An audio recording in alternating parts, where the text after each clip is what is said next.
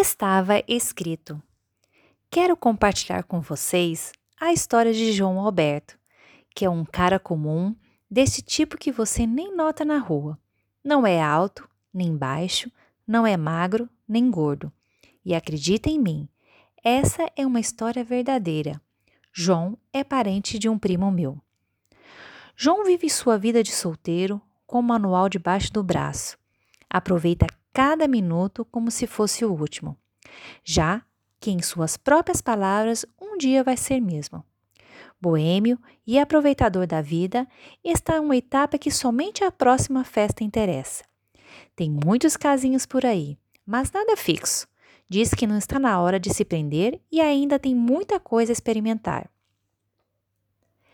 Esse é mais um dia comum, na época em que as coisas estão se resolvendo e queremos apenas desfrutar. Muitas viradas de ano já passaram desde que essa história aconteceu.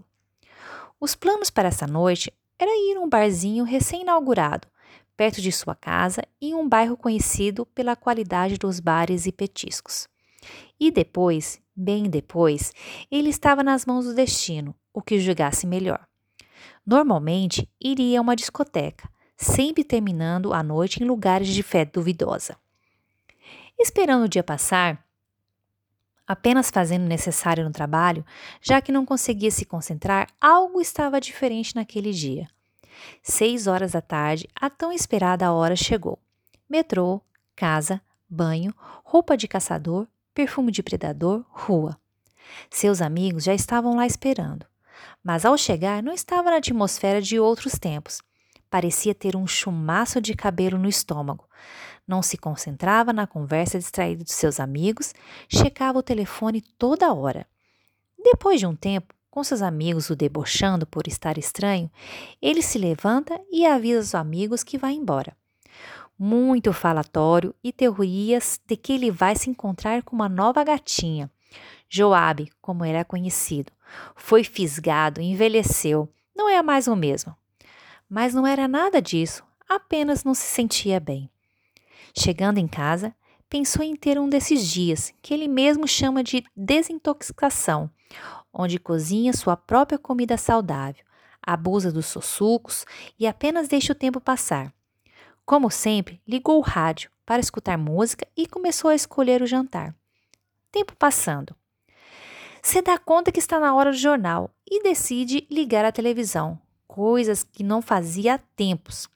Minutos depois, escuta um som familiar.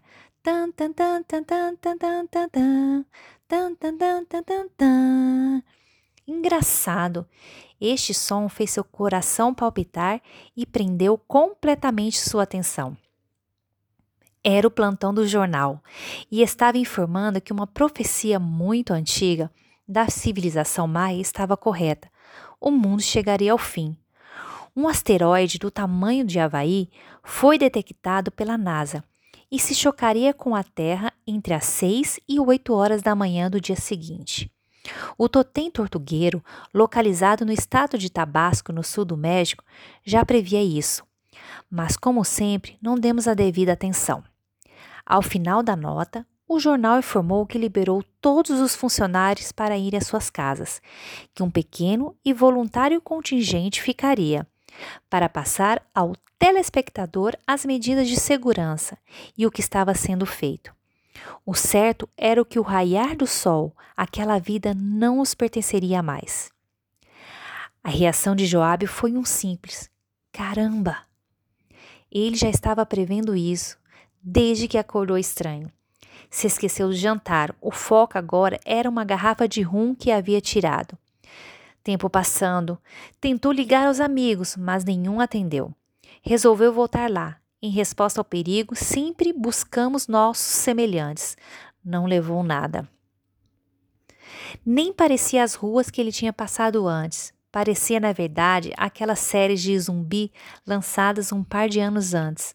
Correria, bancos sendo quebrados, lojas sendo abertas e saqueadas, carros sendo largados no meio da rua, doideira. Joabe não via nenhum sentido naquilo, afinal, o mundo ia acabar. Dez minutos de caminhada chegou ao bar.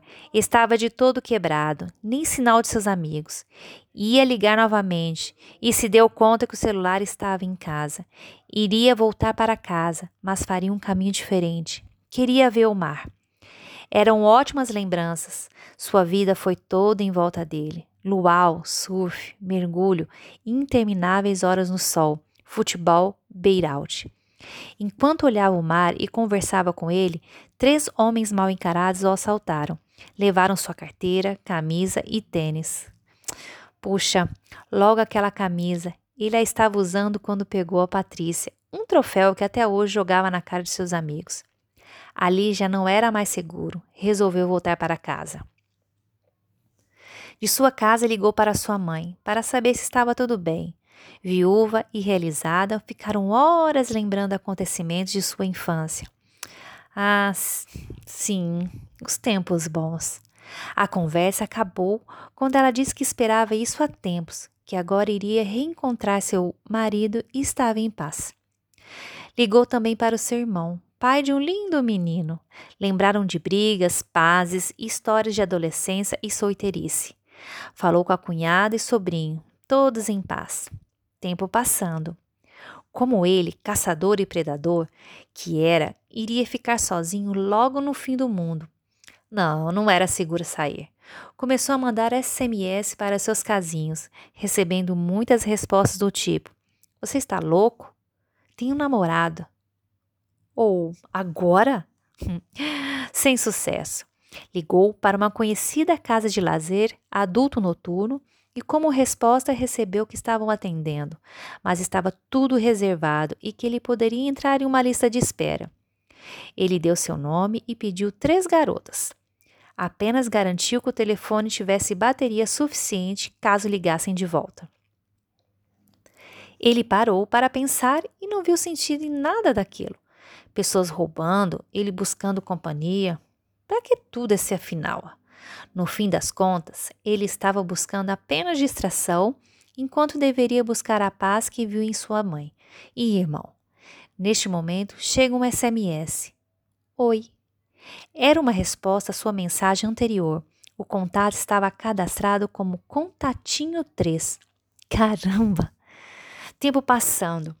Começou a usar a magia da conversa. Não conseguiu um nome, mas um endereço.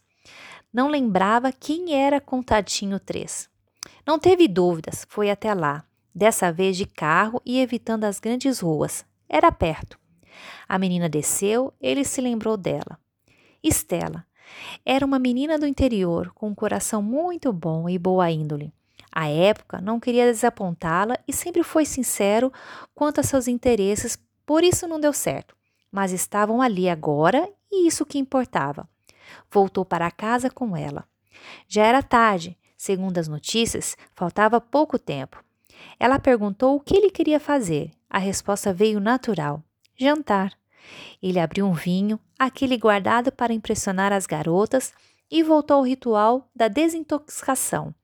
Mas dessa vez não era para descansar o corpo de dias de festejo, e sim a mente, a alma. Colocou uma música romântica, prepararam o jantar juntos, conversaram sobre tudo, sobre o céu, a terra, a água e o ar. Estavam se conhecendo de novo. Jantar pronto e a mesa posta, olhos nos olhos. Pela primeira vez, Joabe se sentia completamente à vontade com uma garota, podendo ser ele mesmo, não precisando atuar, não precisando mostrar que era um macho alfa. Descobriu ali, estava apaixonado. Passado o jantar, de novo ela perguntou o que queria fazer. O tempo havia passado. Ele a beijou, experimentando algo que jamais havia sentido antes. Mesmo achando que ela queria ouvir outra coisa, ele disse: Estela, não quero estragar este momento. E se o mundo vai acabar, quero eternizar este isso para sempre. Jamais senti isso. Não quero estar desesperado e sofrer. Queria apenas deitar naquela cama e dormir de conchinha com você, meu amor. Ela achou bonitinho e aceitou. Deitaram e adormeceram juntos, esperando o mundo acabar. Tempo passou. Ele acordou e a viu deitada ali, como um anjinho, e naquele momento soube que o jornal estava certo. A vida de ontem não lhe pertencia mais. A vida dele tinha dono e era a Estela. Meu nome é Michele Miranda e estou com vocês aqui para contar essa história.